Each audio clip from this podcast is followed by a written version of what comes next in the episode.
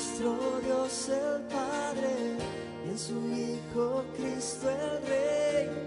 Creo en el Espíritu Santo, Dios tres en uno es. Creo que eres Consideración. Mensaje de la palabra de Dios por el pastor Israel Sanz en la Iglesia Evangélica Bautista de Córdoba, España, 17 de julio de 2016.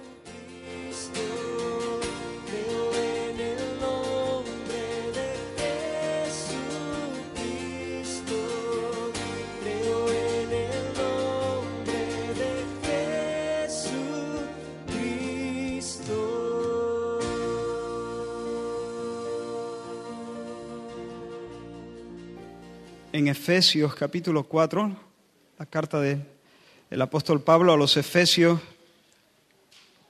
Señor, te damos gracias por tu palabra, Dios mío. Somos muy conscientes de que sin la ayuda de tu Espíritu Santo ni voy a poder hablar como debo, ni voy a poder entender, ni, ni tu pueblo va a poder entender bien. Señor, todo será un ejercicio intelectual, pero Señor, confiamos en ti. Descansamos, Señor, en ti. Por eso te pedimos, muévete. Muévete en medio de nosotros para que podamos, Señor, sentir la fuerza de tu palabra, la dulzura de tu palabra. Abre nuestros ojos una vez más para ver las maravillas, Señor, de tu palabra. Y mientras, Señor, es proclamada, Dios mío, que nuestros corazones se inclinen a ti. Dios mío, exáltate. Tú eres protagonista en este lugar, Señor. Te necesitamos a ti, Señor.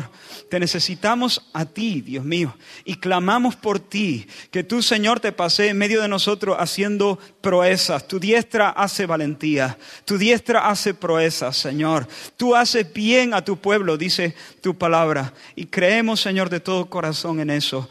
Hazlo una vez más en medio de nosotros, en el nombre de Jesús. Amén. Amén. Vamos a leer Efesios 4 desde el versículo 22 hasta el final. Y dice la palabra del Señor, en cuanto a la pasada manera de vivir, despojaos del viejo hombre que está viciado conforme a los deseos engañosos, y renovaos en el espíritu de vuestra mente, y vestíos del nuevo hombre, creado según Dios en la justicia y santidad de la verdad. Por lo cual, desechando la mentira, hablad verdad cada uno con su prójimo, porque somos miembros los unos de los otros. Airaos, pero no pequéis. No se ponga el sol sobre vuestro enojo, ni deis lugar al diablo. El que hurtaba no hurte más, sino trabaje, haciendo con sus manos lo que es bueno, para que tenga que compartir con el que padece necesidad. Ninguna palabra corrompida salga de vuestra boca, sino la que sea buena para la necesaria edificación, a fin de dar gracia a los oyentes. Y no contristéis al Espíritu Santo de Dios, con el cual fuisteis sellados para el día de la redención. Quítense de vosotros toda amargura, enojo, ira, gritería y maledicencia y toda malicia.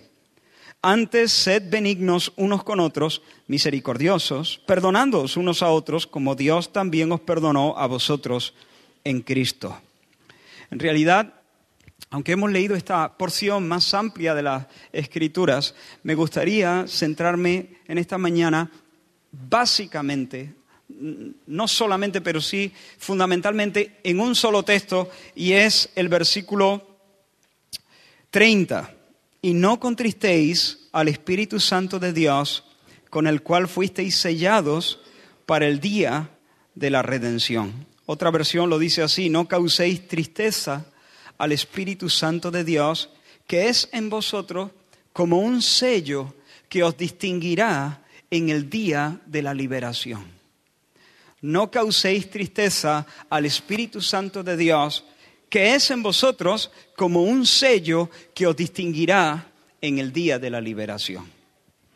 Hermanos, estoy convencido de que no estamos viviendo en las alturas espirituales eh, que el Señor tiene preparada para nosotros, que las escrituras nos proponen. Sí, es verdad, somos el pueblo de Dios, hay un océano de posibilidades espirituales delante de nosotros, pero a veces nos, conformamos con chapotear en la orilla. Siendo, habiendo sido llamados a nadar, a bucear, a veces sencillamente jugueteamos en la espuma que hacen las olas. La vida cristiana, y es una convicción que está creciendo cada vez más en mí, no es que la estoy descubriendo, como supongo que ninguno de vosotros la está descubriendo, pero está creciendo. No consiste en palabras, sino en poder. En poder. La vida cristiana no es algo de discursos, sino que va de la constante, de la creciente manifestación de la vida de Dios en el alma de una persona una constante, una creciente, una poderosa influencia de la vida de Dios en el alma de la persona. Eso es cristianismo.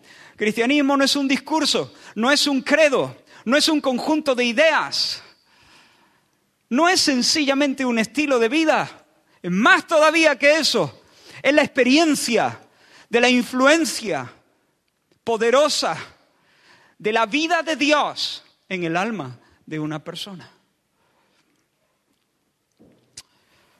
Así que nuestra vida depende de la santa y eficaz influencia del Espíritu Santo en nuestro ser. ¿Estamos de acuerdo en eso? Así que esta es una tesis para esta mañana. Habiendo recibido por Dios, de parte de Dios, alas para remontarnos a las alturas y vivir y volar como las águilas en demasiadas ocasiones nos estamos conformando con el vuelo de una gallina, digamos, y no quiero, insultar, ni mucho menos. ¿Por qué? ¿Por qué? Una pregunta, ¿será que la Biblia ofrece demasiado? Promete que diga demasiado, pero en realidad sus planteamientos no son realistas. ¿Será que la visión que la escritura nos ofrece es un poco utópica?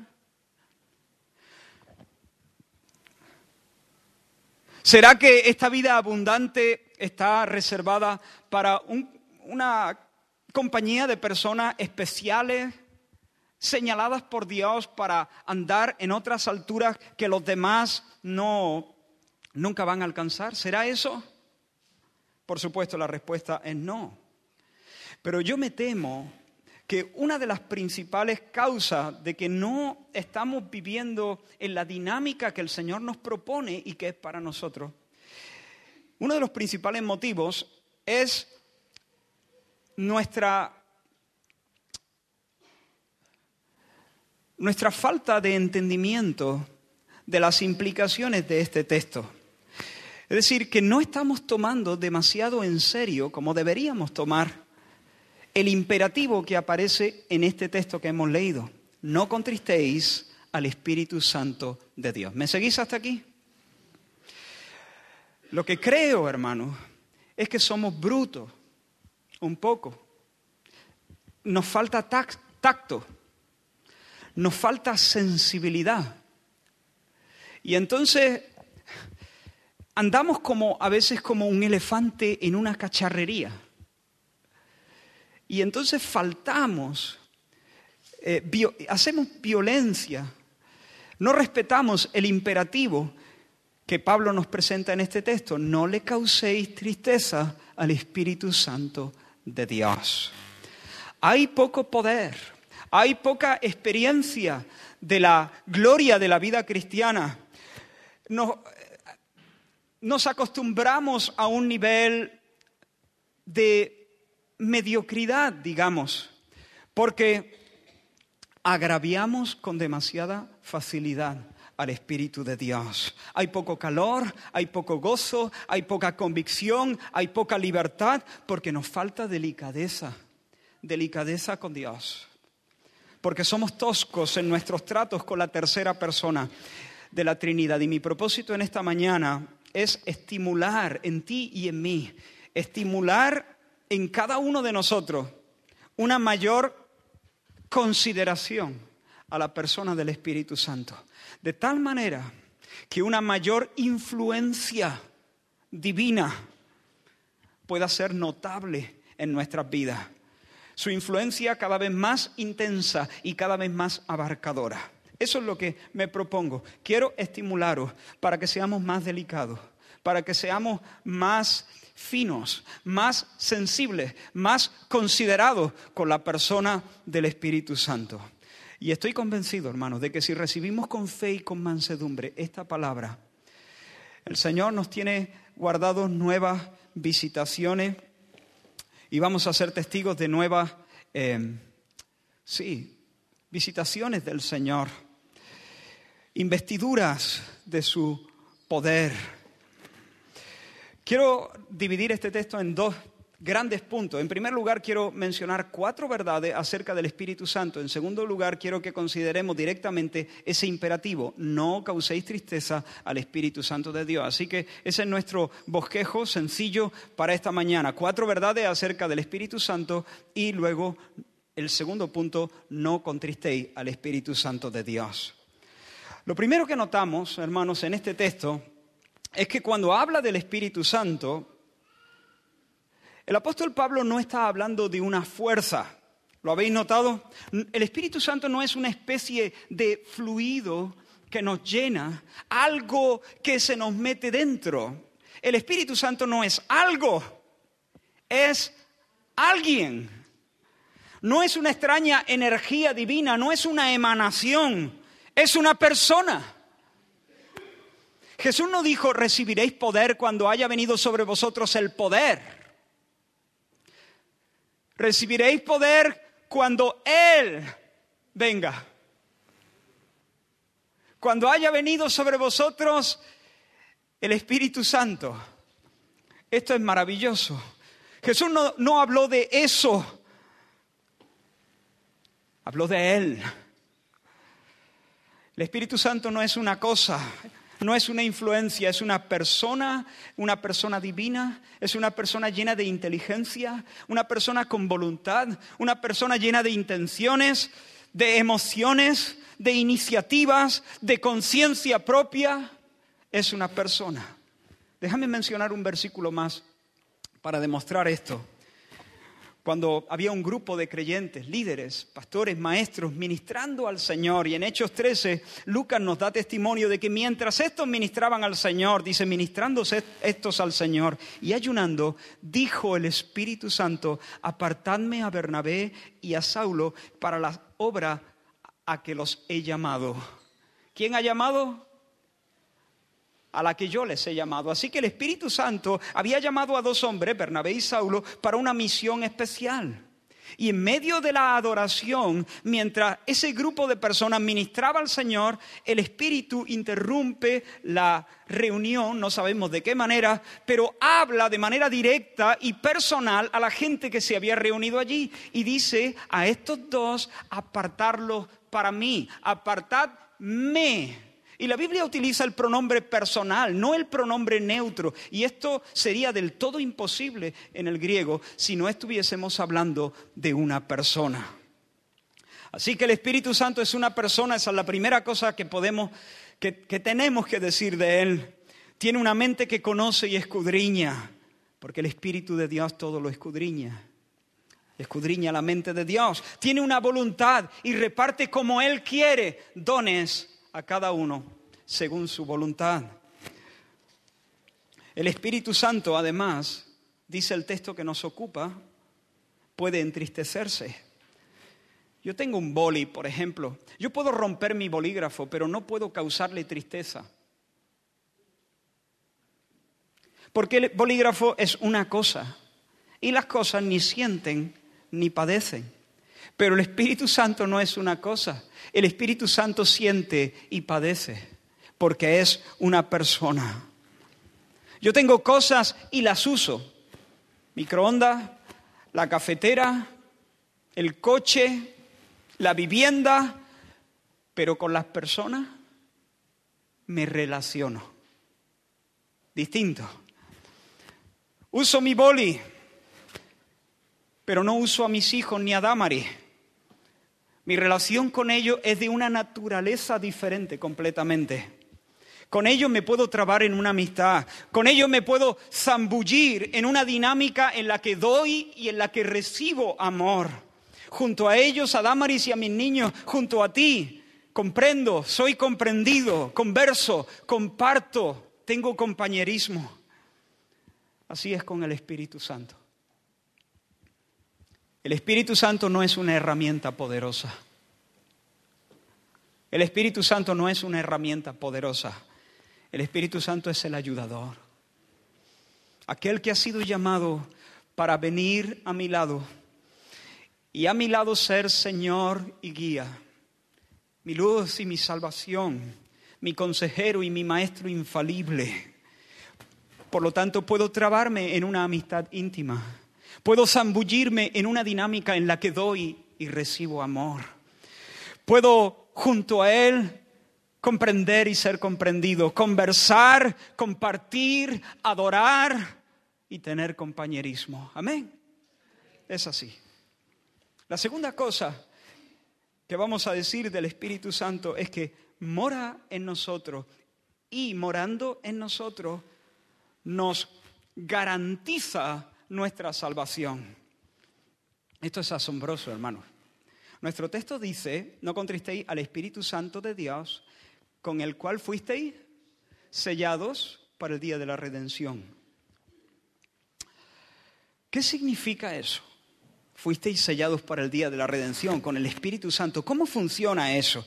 Hermano, y aquí necesitamos entender para qué servía un sello. ¿De qué está hablando el apóstol Pablo? ¿Qué quería que los lectores entendiesen cuando él habla del Espíritu Santo como siendo una especie de sello.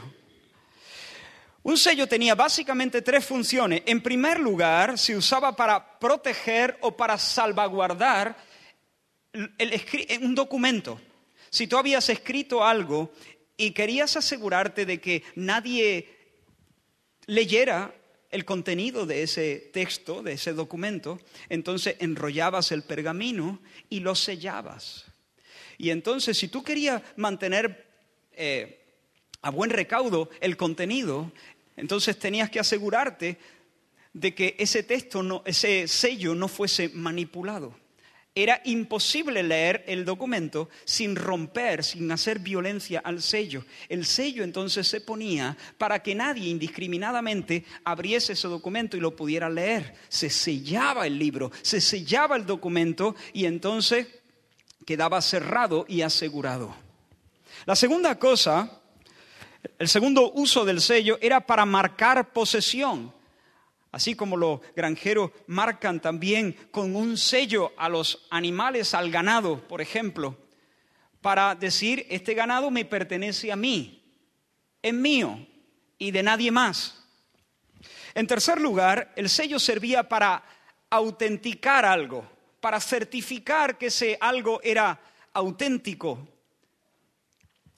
Así que tres cosas, proteger, marcar como propio y certificar como auténtico. Básicamente esas eran las funciones de un sello. Así que lo que implica nuestro texto, hermanos, es que el Espíritu Santo morando en nosotros, la persona del Espíritu Santo morando en nosotros es, eh, es como una especie de sello por medio del que Dios nos distingue como suyos. Por el hecho de que yo tengo el Espíritu Santo en mí, yo soy distinguido de otros como siendo propiedad del Señor. Ya no soy propiedad del diablo, no le pertenezco al mundo, tampoco me pertenezco a mí mismo. Soy del Señor y el Señor me reclama como suyo. En segundo lugar, por el hecho de que el Espíritu Santo está morando en mí, el Señor me protege hasta que lleguemos a nuestra verdadera patria. ¿Recordáis cuando las plagas en Apocalipsis son desatadas? El Señor sella a una compañía, 144 mil. El pueblo de Dios es sellado y por lo tanto protegido. Bien, hermanos, este es nuestro sello, el Espíritu Santo morando en nosotros. Dios no nos pone una marca, Dios no nos tatúa, Dios pone su Espíritu Santo en nosotros. Y ese Espíritu Santo es un sello que nos protege. Nada nos puede tocar. Somos guardados bajo la sombra del Omnipotente hasta que estemos en casa sanos y salvos. Pertenecemos al Señor y Dios dice, son míos. Pertenecemos al Señor y no solo Dios dice, son míos, dice, son míos, que nadie los toque.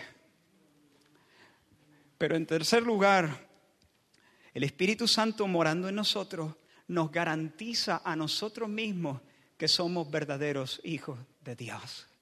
El Espíritu Santo da testimonio a nuestro espíritu de que somos hijos de Dios. El Espíritu Santo produce un clamor en nuestro interior. ¿Cuál?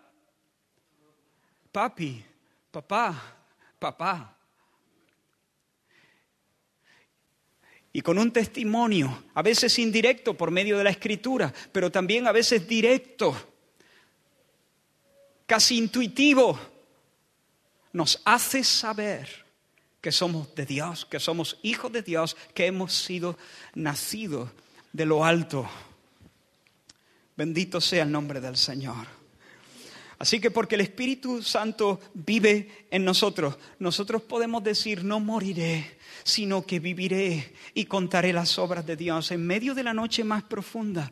Porque el Espíritu Santo está en nosotros. Podemos decir, no moriré, sino que viviré. Podemos decir, como dice el profeta Isaías, Jehová me salvará. Por tanto, cantaremos nuestros cánticos en la casa del Señor todos los días de nuestra vida. Porque el Espíritu Santo de Dios vive en mí, yo sé que mi redención es segura, que cuando se eche el telón de la historia, yo estaré en el lado de los vencedores. Y por cierto, que no es por mi mérito, porque soy un gran tipo, es porque el Espíritu Santo vive en mí. Hay gracia sobre gracia en esa realidad. Porque el cielo me ha sellado con la presencia de la tercera persona de la Trinidad. Puedo gritar con el apóstol Pablo, por lo cual Estoy seguro. ¿Puedes decirlo? Por lo cual estoy seguro. ¿El qué? Estoy seguro de que ni la vida, ni la muerte, ni ángeles, ni principados, ni potestades, ni lo presente, ni lo porvenir, ni ninguna otra cosa creada nos podrá separar del amor de Dios en Cristo Jesús, Señor nuestro. Por lo cual estoy seguro. Así que Él es una persona con la que puedo tener compañerismo y su presencia en mí me asegura mi salvación y me llena de confianza para el día presente. No importa, en medio de la enfermedad, en medio de la traición, en medio de mis propias contradicciones y debilidades, yo puedo decir, el Espíritu Santo está en mí, por lo cual estoy seguro.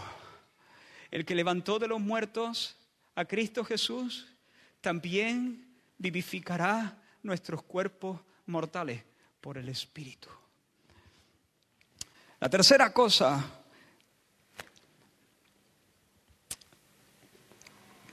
y la tercera verdad, esta debe quebrantarnos profundamente y debe llenarnos de asombro. Si no es así, tienes que hacer que te, que, te, miren esto. ¿eh? Si no te llenas de asombro esto, tenemos que venir al Señor y decir, Señor, te imploro misericordia, derrite el hielo de mi corazón hasta que realmente esto me asombre, me toque profundamente. Esta es la verdad, el Espíritu Santo de Dios nos ama entrañablemente. Hermanos, el hecho de que podamos causarle tristeza al Espíritu Santo dice mucho acerca del interés del Espíritu Santo por nosotros, de su preocupación, de su amor entrañable. El texto no dice que el Espíritu Santo se llena de furia, sino de dolor.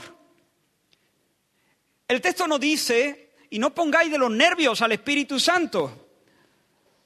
El texto nos pide que no lo aflijamos. La pregunta es, ¿por qué se apena el Espíritu Santo? ¿Por qué siente tristeza? ¿Será porque por nuestro pecado le robamos gloria o, o, porque nuestra conducta lo ata de pies y manos y frustramos sus intenciones? ¿O porque nuestra terquedad y rebeldía le deja mal parado? ¿Será por eso? No. Su pesar no es por sí mismo, su pesar es por nosotros. No es una tristeza egoísta, es una tristeza, es la tristeza del amor, es la tristeza generosa. El Espíritu Santo está pensando en la gloria del Padre, en la gloria del Hijo y en el bienestar tuyo y en el bienestar mío. Eso es lo que hace que el Espíritu Santo se entristezca por causa de nuestra mala conducta. El dolor que brota de su corazón es el dolor que brota de alguien que ama profundamente.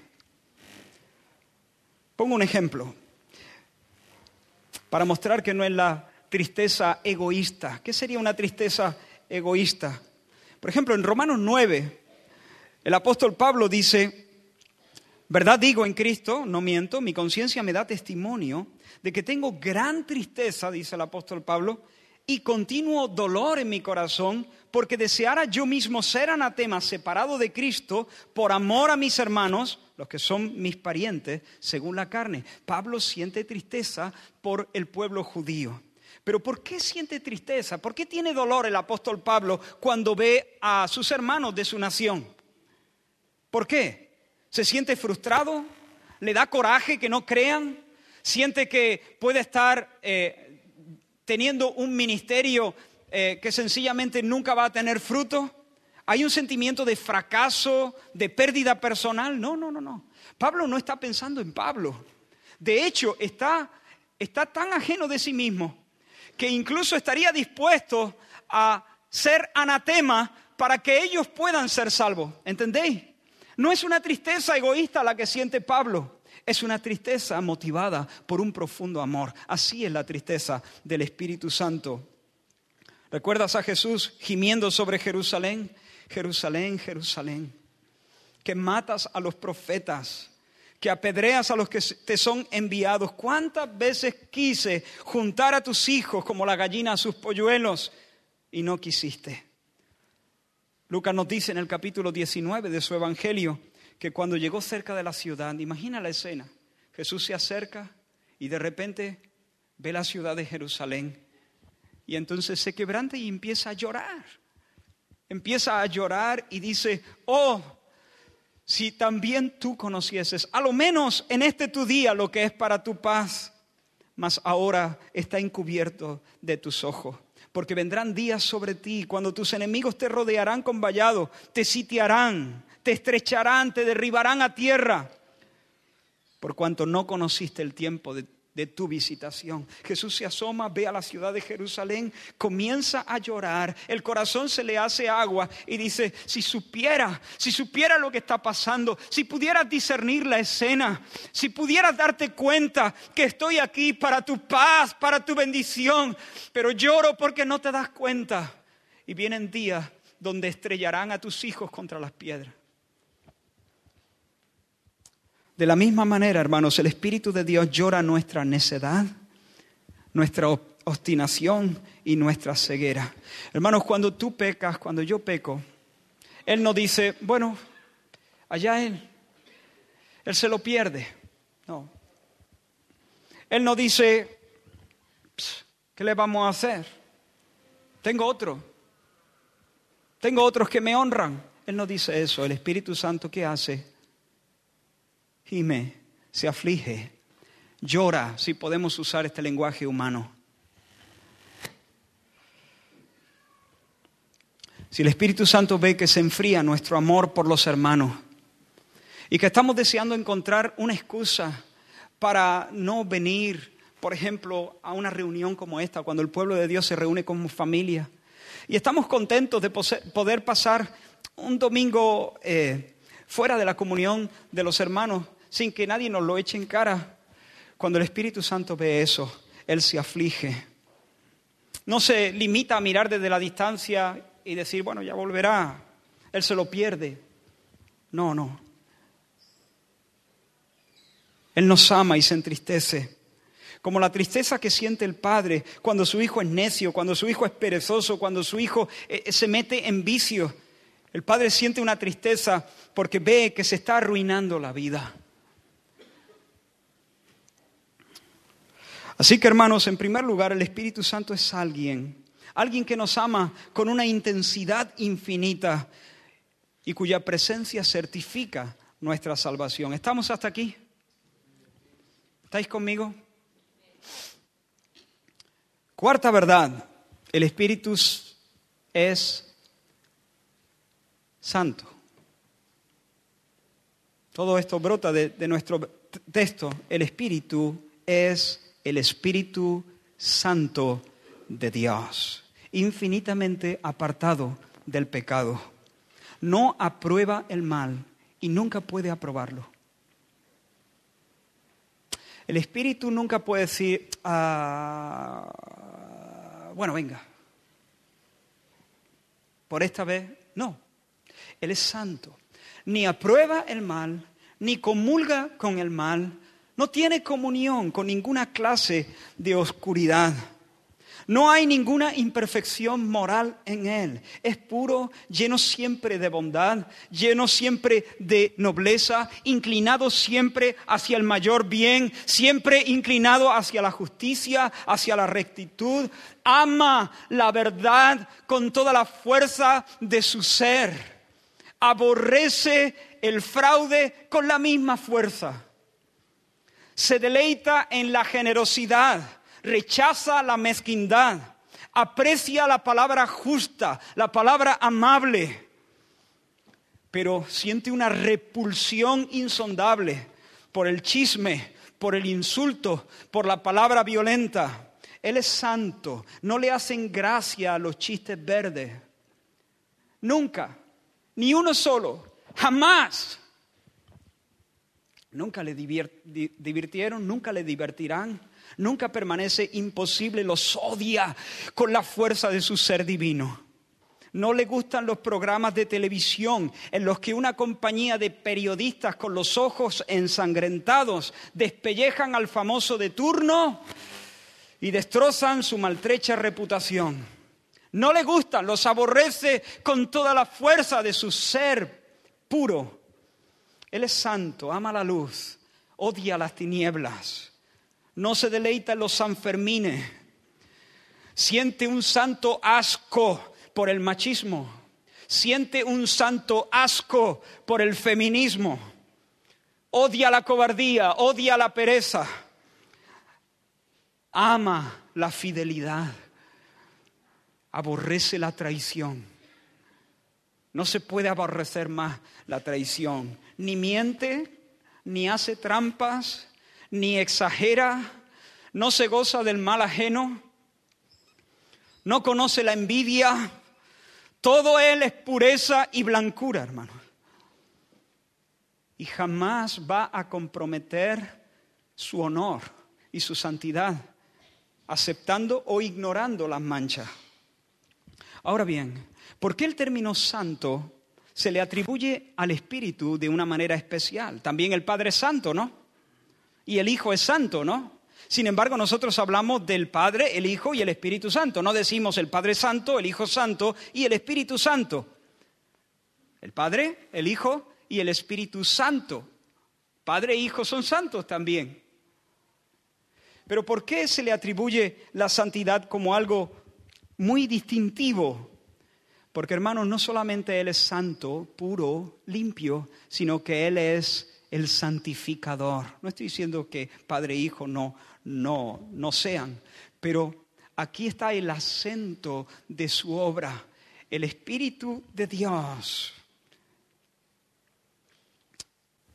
Aplica la obra de Cristo a nuestras vidas hasta que Él produce completa salud en nosotros. Un cristiano está a salvo. Siempre, desde el minuto uno.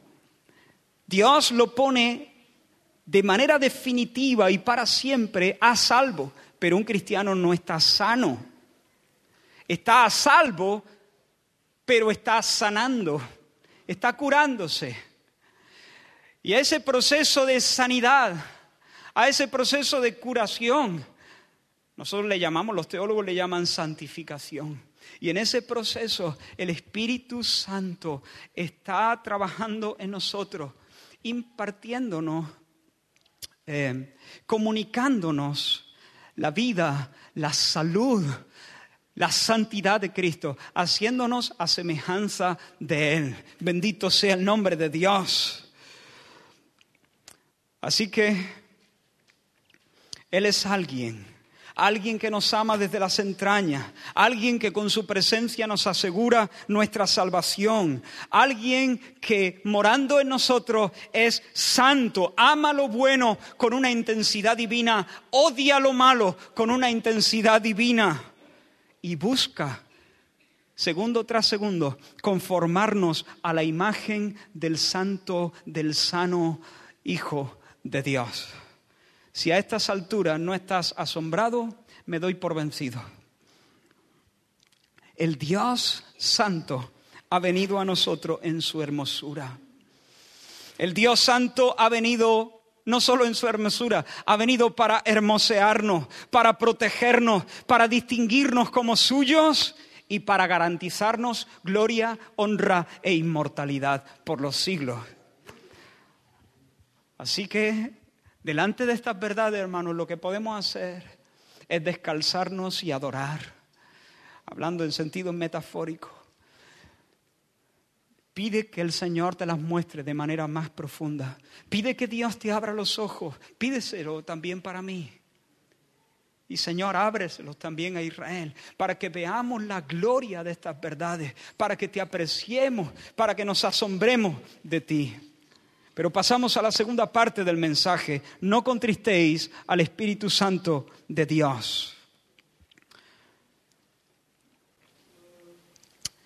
El teólogo Wayne Gruden dice, la tarea del Espíritu Santo es la de manifestar la presencia activa de Dios en el mundo y especialmente en la iglesia.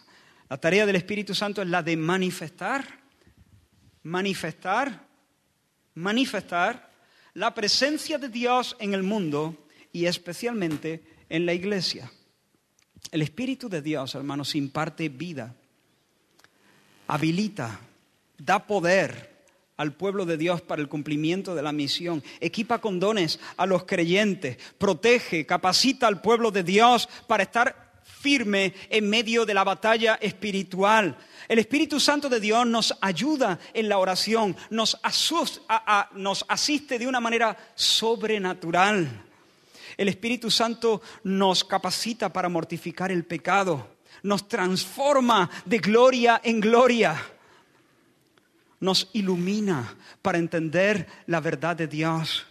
Él es quien nos toma de la manita cuando estamos leyendo la escritura y de repente un texto se apodera de nosotros y somos consolados por esa verdad que alumbra nuestro interior como nunca antes y de repente la noche se hace día y de repente el lamento se convierte en el baile. ¿Qué ha sido? ¿Qué ha pasado? ¿Ha sido un, eh, un ejercicio intelectual tuyo? Por supuesto, tenías en on tu intelecto y tu cerebro, pero fue el Espíritu Santo el que alumbró tu entendimiento para que descubrieras algo más de la gloria y de la, de la brillantez de Dios mismo y te salvó. Te salvó de tu depresión o de tu lo que sea. Él nos ilumina, nos enseña con paciencia, Él nos guía, a veces de manera dramática, como hizo con Felipe, por ejemplo, para que hablase al eunuco a veces de una manera menos dramática, generalmente implantando sus deseos de bondad en nuestros corazones, de una manera casi que no nos damos cuenta. Él anima nuestra fe, regalándonos de tiempo en tiempo experiencias con Dios que nos confirman, que nos alegran, que nos refrescan, ese toque fresco de su mano, que nos deja tan suave, tan contento, con un sentimiento de humildad, de asombro, de nuestra pequeñez y al mismo tiempo de sabernos tan, tan queridos. Él da testimonio, como hemos dicho antes, a nuestro ser interior de que somos verdaderos hijos de Dios. Torpes, bastante torpes, pero verdaderos hijos de Dios, hijas de Dios. Él nos convence de pecado, Él nos imparte gozo, Él comunica la paz que sobrepasa todo entendimiento. Cuando decimos, no, no puede ser, estoy en paz, no puede ser, gracias Señor. Es el Espíritu Santo que nos imparte su paz. Cuando Él manifiesta su presencia, huye en la sombra, el ambiente se transforma. De repente todo fluye, de repente las heridas se sanan, los conflictos se resuelven cuando Dios manifiesta su presencia, la presencia del Espíritu de Cristo. Cuando Él manifiesta su presencia, allí hay libertad. Donde Él se exhibe hay justicia, descanso, alegría, comunión entre los creyentes que se buscan. Certeza, certezas fuertes en el corazón. Donde Él se manifiestan, huyen las dudas. Hay alabanza, entonces, hermanos, la pregunta es, ¿y qué pasa si le entristecemos? No causéis tristeza al Espíritu Santo de Dios. Hermanos, la Biblia entera da testimonio de que todas estas cosas que he dicho antes no vienen necesariamente de forma automática a nuestras vidas por el hecho de, ser cristiano. ¿Entiendes eso? Esos toques frescos, esa paz que sobrepasa todo entendimiento, esa experiencia de iluminación para entender la revelación de Dios, ese gozo que salta, ese río de agua viva que fluye y fluye y fluye. Ese ambiente transformado, la Biblia entera nos enseña a, a pensar que todas esas cosas no vienen simplemente automáticamente por el hecho de ser cristiano. Yo soy cristiano, pongo el piloto automático, me siento en mi sillón y venga paz que sobrepasa todo entendimiento, venga gozo, venga toque fresco, venga experiencia con el Señor. La Biblia entera nos enseña que eso no es así. El Espíritu Santo, y ahora no quiero que os perdáis, puede otorgar ampliamente todas estas experiencias o retenerlas si quiere, en función de nuestra relación con Él. Cuando nosotros le causamos tristeza, por nuestra conducta pecaminosa, por nuestra dejadez o falta de sensibilidad a su pureza, a su carácter, Él no retira su presencia, no se va, no renuncia, no nos deja solo. Él no retira su presencia, pero limita su influencia. Cuando nosotros causamos tristeza al Espíritu de Dios, Él no se va, pero deja de manifestarse como se ha manifestado.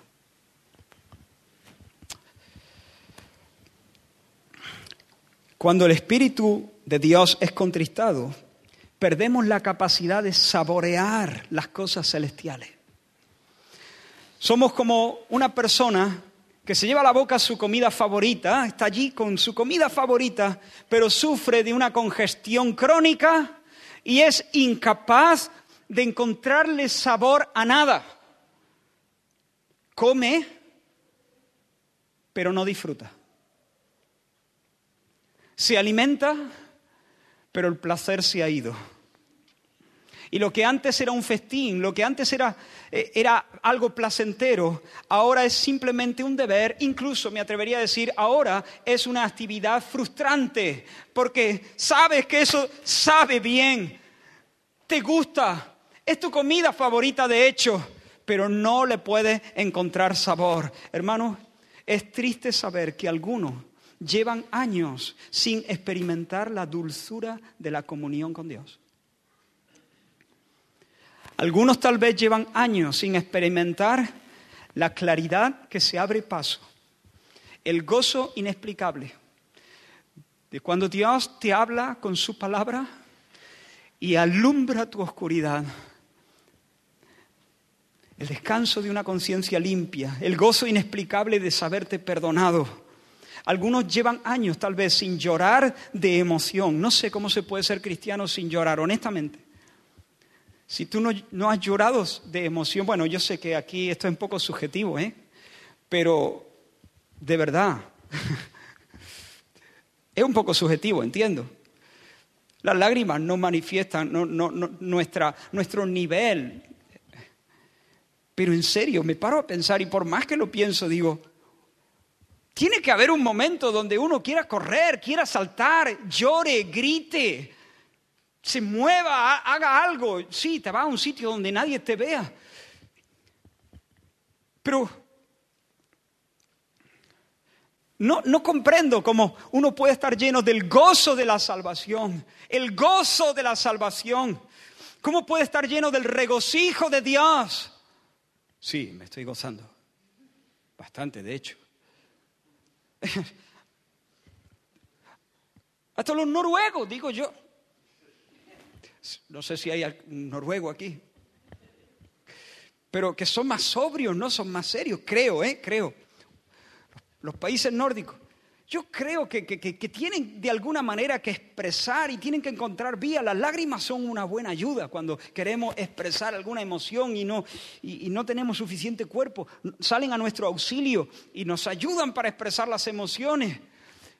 Y es triste comprobar que hay cristianos que pasan un año y dos y tres y han perdido el sabor de las cosas. Conocen la doctrina, confían en la doctrina, creen en la doctrina pero no las saborean. Cuando el espíritu ha sido entristecido, experimentamos cansancio, experimentamos turbación, experimentamos impotencia, experimentamos sequedad, dudas, ¿seré de Cristo? ¿No seré de Cristo? Ayer estabas convencidísimo. Ayer podías enfrentar al diablo y a todos los demonios del infierno sabiendo que eras de Cristo. Hoy te preguntas, ¿seré yo de Cristo? ¿Estaría salvo? ¿He sido salvo? ¿No he sido salvo? Estoy asustado tengo que enfrentar la muerte, una enfermedad, pero ¿qué, va a ser de mi alma? Cuando el Espíritu Santo se contrista, empieza el aburrimiento, empieza el hastío. No, no has dejado de ser cristiano. No, Él no se ha ido, Él sigue ahí. Él es fiel, Él es fiel a su pacto, pero su influencia está limitada. Seguimos siendo hombres y mujeres de Dios, pero no lo sentimos adentro. Seguimos estando a salvo, pero no disfrutamos del gozo de la salvación. Cuando la influencia se limita, hermanos, falta gozo, falta placer, la fe languidece, decae el valor, no hay poder, muy poca agua para mover ese molino de la vida cristiana. Cuando Él está cerca, pero no manifiesta su influencia, cuando no despliega su influencia, el fruto es poco y malo, el amor es débil, falta humildad, falta sabiduría, comienzan las tensiones, comienzan los conflictos, seguimos juntos, pero no unánime. Somos luz, pero debajo del almud, debajo del cajón. Cuando el espíritu ha sido agraviado, ya no hay visión con frecuencia, falta palabra profética, no hay voz profética en medio del pueblo de Dios. Mira este versículo, en, el primer libro de Samuel se nos dice, y Jehová volvió a aparecer en Silo. Escucha, Jehová volvió a aparecer en Silo. ¿Qué implica? Implica por lo menos dos cosas. Implica que hubo un tiempo, un tiempo atrás, donde Dios se manifestaba en Silo.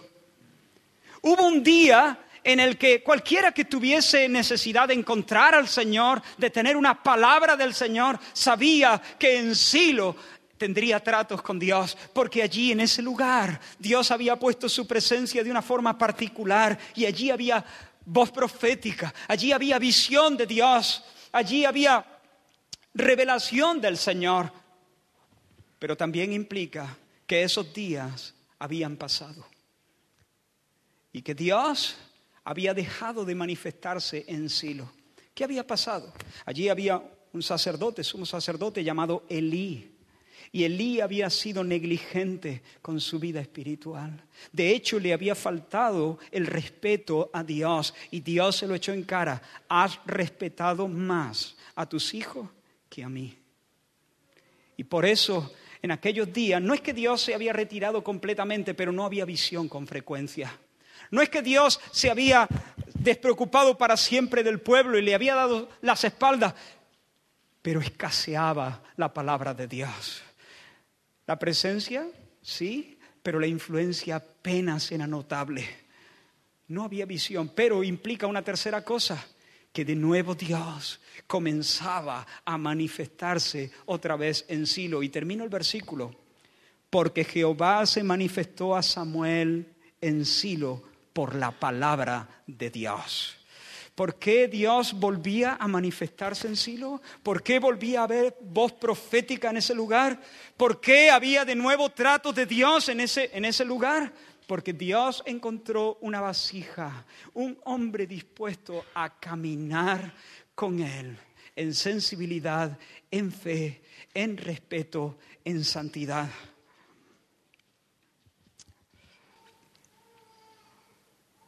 Hermanos, a estas alturas espero que tu corazón ansíe una constante y creciente manifestación de Dios. ¿Alguien quiere eso en su vida?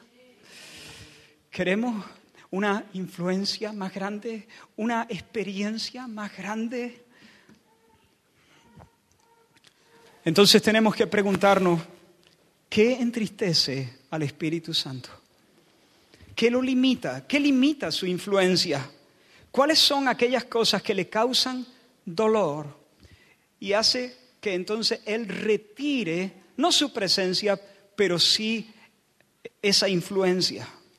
En un sentido general, hermanos, podemos decir que todo aquello que está en contra de su santidad le entristece. Todo aquello que se opone al carácter limpio de Cristo le entristece. Todo aquello que no honra al Padre y que no honra a Cristo le entristece. Todo lo torcido, todo lo oscuro, aquello en lo que no hay virtud, aquello que no es noble, le entristece. Sin embargo, aquí en el pasaje se nos ofrecen varias cosas muy concretas, muy concretas. No me voy a detener casi aquí, pero quiero leerlo de nuevo no, bueno, ahí lo tenéis, Efesios 4, hemos leído desde el 22 hasta el 32, pero leeré varias cosas, así que no, no hace falta que sigáis la lectura, yo las voy a mencionar. Por lo cual, desechando la mentira, hablad verdad. Airaos, pero no pequéis. El que hurtaba, no hurte más. Que trabaje, haciendo con sus manos lo que es bueno para que tenga que compartir con el otro.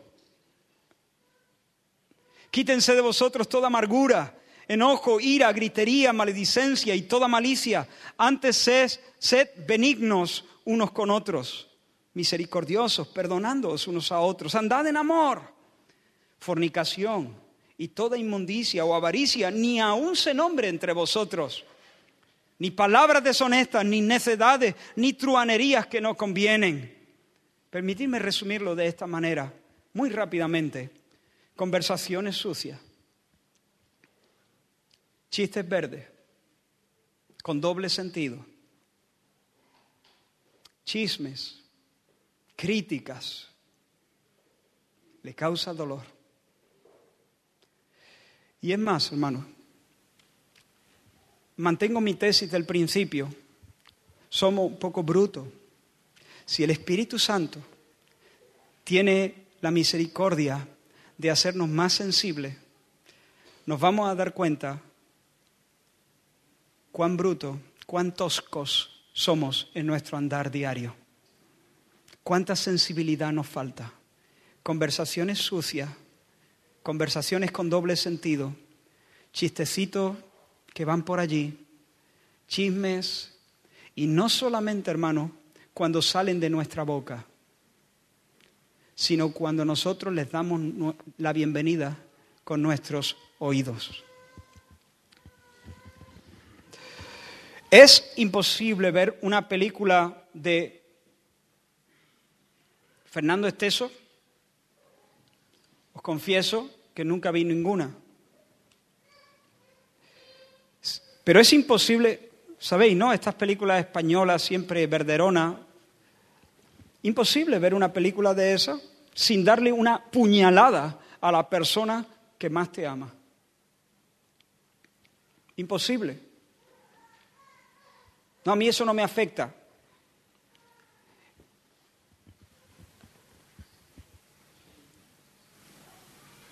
Permitid que sea un poco, ya sabéis que solo a veces provocarte de esta manera.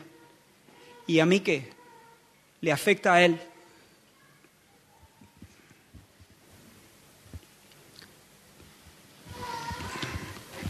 Y a ti también. Inmoralidad sexual, pornografía, prostitución, masturbación. Huid de la fornicación.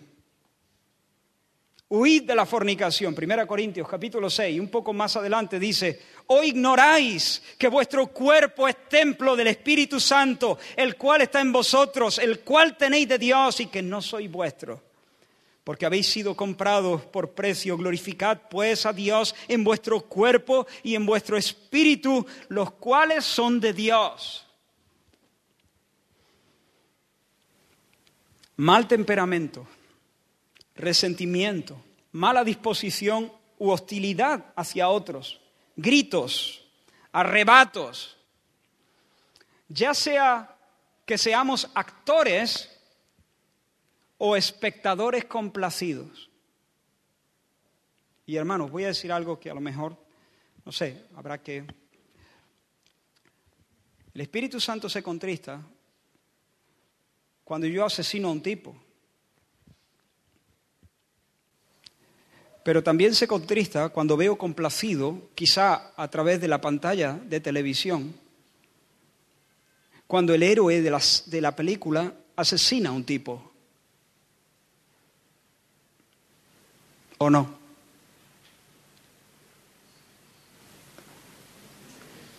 El Espíritu Santo se contrista cuando yo critico de manera envenenada pero también se contrista cuando yo de manera complaciente o complacida, más bien, escucho la crítica.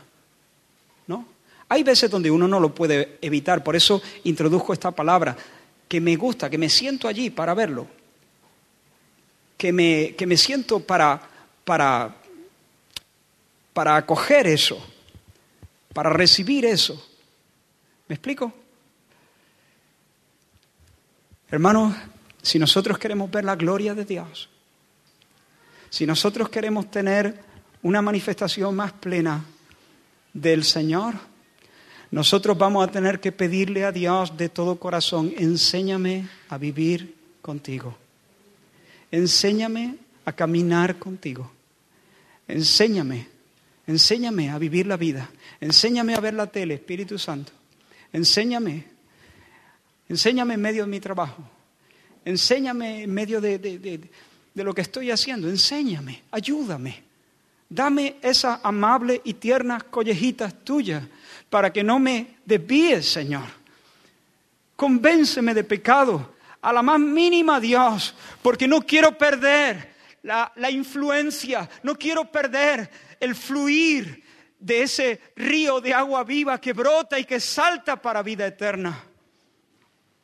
Mentira todo lo que atente contra la unidad, contra la confianza mutua, bulos, medias verdades, exageraciones diseñadas para llamar la atención sobre uno, exageraciones diseñadas para disculpar nuestras propias faltas, robo, fraude, todo tipo de avaricia, mentir en la declaración de la renta, eludir impuestos, gastar en nosotros mismos más de lo que es justo, toda forma de orgullo, toda manifestación de incredulidad, incluyendo nuestra falta de oración, incluyendo nuestra falta de lectura y meditación en las escrituras, lo cual es un pecado, un pecado terrible. Hermano, es un pecado. Vamos a decirlo claro, es un pecado. Un pecado de orgullo muy grande, un pecado, un pecado de incredulidad muy grande. Es decirle al Señor, nosotros vamos por nuestra cuenta, en realidad no necesitamos tu ayuda. Bueno, si nos echas una mano durante el día, te lo vamos a agradecer.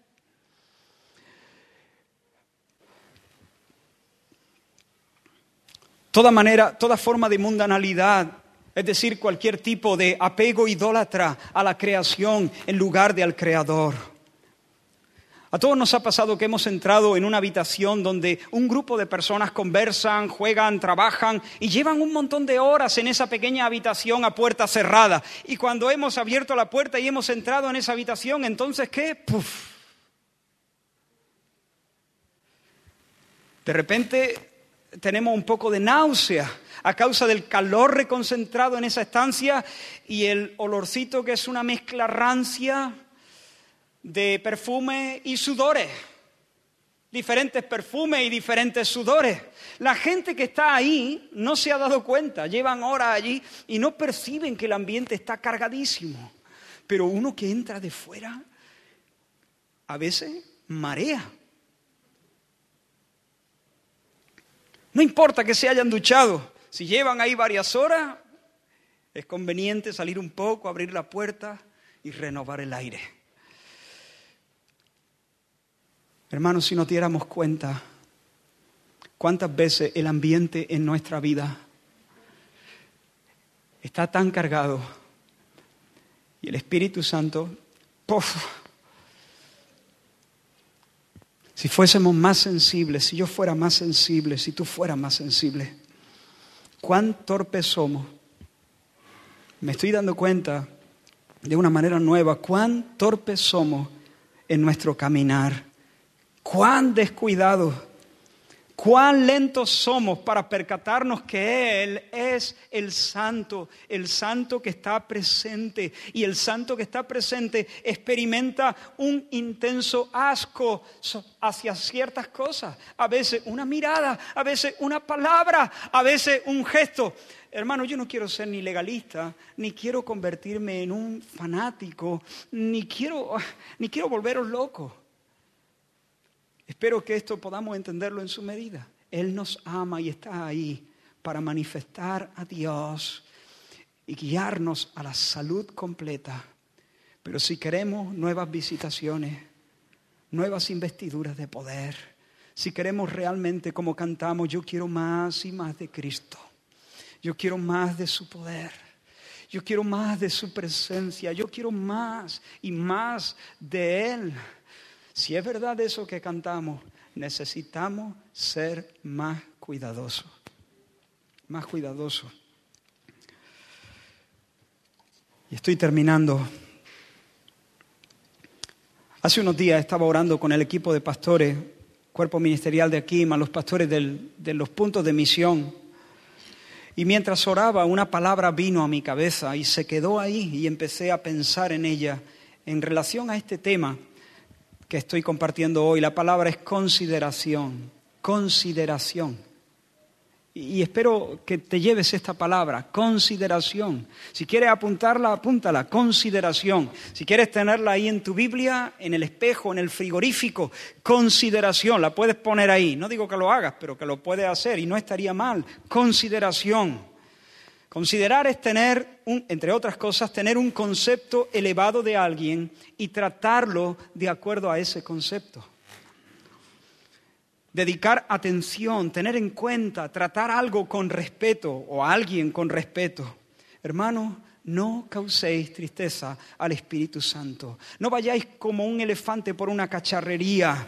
Con cuidado, hermanos, con cuidado, con cuidado, con cuidado consideración, consideración hacia el Espíritu Santo. Él está presente, reconoce su presencia, reconoce su amor, reconoce tu necesidad de su influencia. Cuando hables, consideración. Cuando trabaje, consideración. Cuando veas la tele, consideración.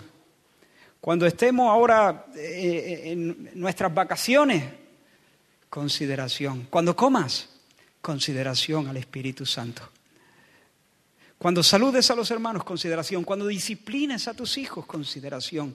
Cuando discutas sobre un punto, y digo discutir en el buen sentido del término, con tu esposa, consideración al Espíritu Santo. Él está. Él nos quiere muchísimo, a más no poder. Él es santo, Él es puro. Consideración al Espíritu Santo. Tenemos mucho que agradecerle. ¿Por qué no respondemos de esa manera a su amor? ¿Habéis visto cómo los futbolistas se han acostumbrado a saber que siempre alguna cámara los estará grabando? Y cuando hablan, se tapan la boca, porque ya están hartos de que les graben y luego los saquen en los programas de televisión diciendo alguna cosa que, que, a lo mejor es inconveniente para ellos, no lo sé. Entonces ellos ya son muy conscientes que la mayor parte del tiempo, cuando están fuera de sus casas, hay alguien que los está mirando y que los está grabando. Por lo menos los famosos, ¿no? Hermanos, nosotros siempre hacemos todo en público. Todo lo que hacemos, todo, lo hacemos en la presencia del Espíritu Santo de Dios. Consideración, consideración. Hermanos, si el Espíritu, en lugar de ser agraviado, nosotros empezamos a honrarle de una manera nueva, con toda nuestra sinceridad, cuando, cuando eso pasa, el Espíritu Santo ensancha e intensifica su influencia y nos va a visitar con nuevas investiduras de poder. Las dudas, los temores van a ser reducidos a ceniza bajo ese fuego santo. Una nueva luz, una nueva certeza vendrá un nuevo valor vendrá a nuestras vidas, un nuevo deseo por la oración, un nuevo deseo, un nuevo hambre por la palabra de Dios, una nueva, no solo hambre, satisfacción, porque comemos de la palabra de Dios y nos dice cosas y nos enriquece y nos alimenta. Las realidades espirituales objetivas, Dios nos ama. Esa es una verdad objetiva, no de que no depende si tú lo sientes, si no lo sientes, si tú lo crees, si no lo crees. Dios nos ama, una verdad objetiva. Cuando el Espíritu Santo aumenta su influencia, las verdades objetivas se sienten subjetivamente. Dios me ama, eso es una verdad objetiva, pero es que además lo siento, lo siento muy dentro de, de mí. Yo soy un hijo de Dios por la fe en Cristo Jesús, pero es que además lo siento y hay un clamor diciendo, papi, en mi corazón. Eso es lo que pasa, hay una nueva alegría, un nuevo valor, una nueva alabanza, un testimonio valiente. Y digo testimonio, no alegato. Nosotros somos llamados a ser testigos, no abogados. Hay gente que habla de Cristo como abogado, presenta las causas, presenta un alegato. No, no, cuando el Espíritu Santo viene de una manera poderosa a nuestra vida. Nosotros no hablamos como abogados, hablamos como testigos. Nos ha pasado algo y lo contamos con toda libertad y con toda sencillez. Como si el Espíritu Santo estuviese aquí a nuestro lado.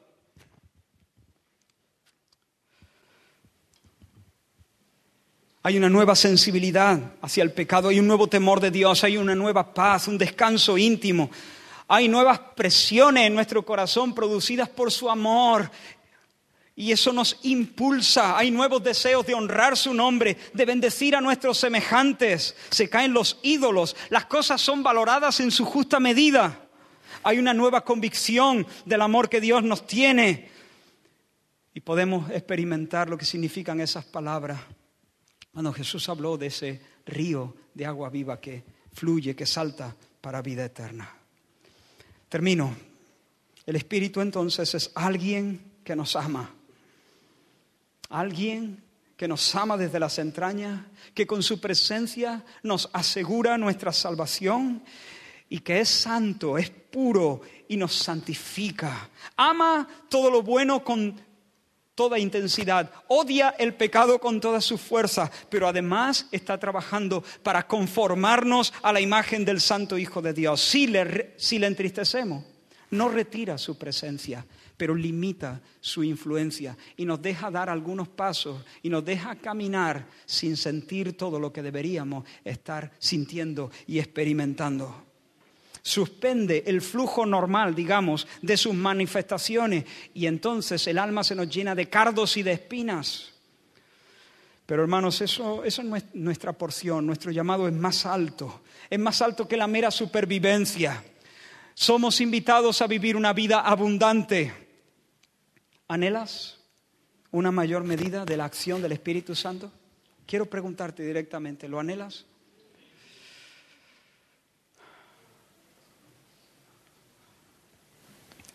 ¿Estás dispuesto a arrepentirte por tus ofensas a Dios, el Espíritu Santo? Dios, el Espíritu Santo.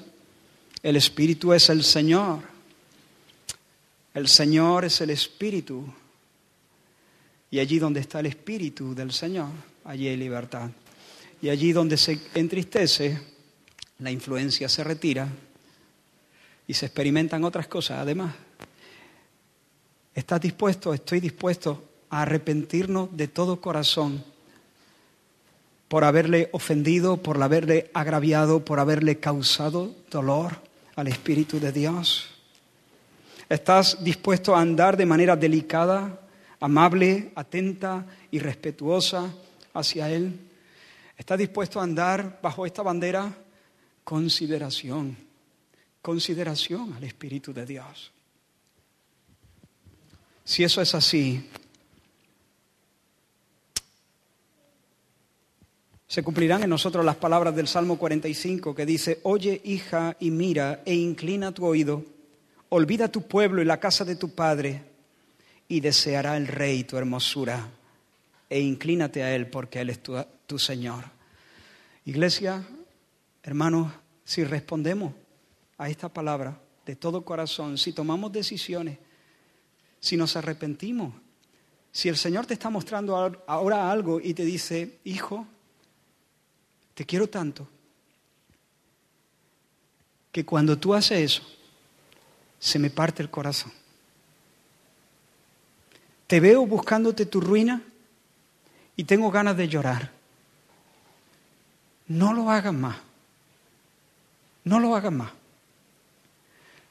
Si el Señor te está poniendo algo en tu corazón, alguna actividad, alguna actitud, resentimiento, falta de perdón, coraje, hostilidad hacia otras personas, una manera eh, agresiva de hablar, la manera en que te vistes o la manera en que comes, eh, la manera en que tratas eh, la palabra de Dios, el abandono del lugar de oración. No sé, si el Señor te está pidiendo algo, por favor, no te vayas de aquí diciendo, bueno, me ha gustado el mensaje, un poco largo. No, no, no. Tú a lo tuyo, céntrate en esto. Señor, tengo que responder a esta palabra. Y yo te digo que si realmente te arrepientes y comenzamos a andar de puntilla, considerando siempre, siempre. Yo esta tarde posiblemente, si Dios quiere, estaré en la playa. Estoy ahora en plenas vacaciones. Sí, sí. Pasa que nos, en plenas vacaciones, eh, el domingo vamos a adorar al Señor, aquí o donde nos pille. ¿no? Pero esta tarde estaré jugando a las palas o bañándome. Y mientras me baño o juego a las palas, consideración. Eso no es fanatismo, es sencillamente fe. Es necesaria la fe para creer que Dios está, que Él es galardonador de los que le consideran. Sé que estoy cambiando un poco el versículo, de los que le consideran. Y cuando el Señor vea, y hermano, yo sé, yo lo sé, lo sé, que constantemente voy a, estar a trompicones, a trompicones, lo sé, Sé que, si yo tengo consideración por el Espíritu Santo, esas collejitas del Señor me las va a estar dando seguidito. ¿Por qué? Porque somos torpes. Porque estamos llenos del resto del viejo hombre. Cualquier, cualquier cosa.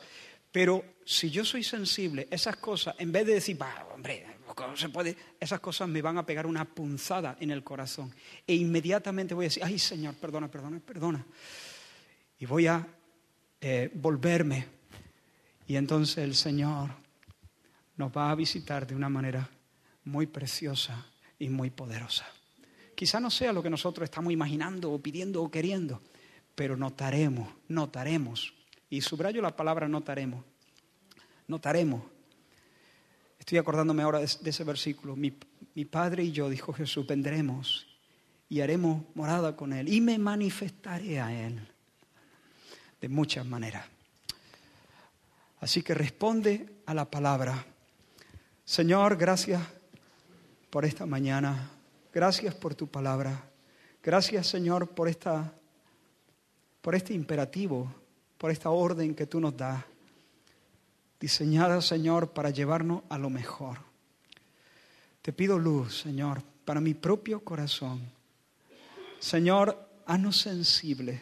Trae convicción, Señor, si algo te está molestando, si algo te está causando tristeza, Señor, perdónanos.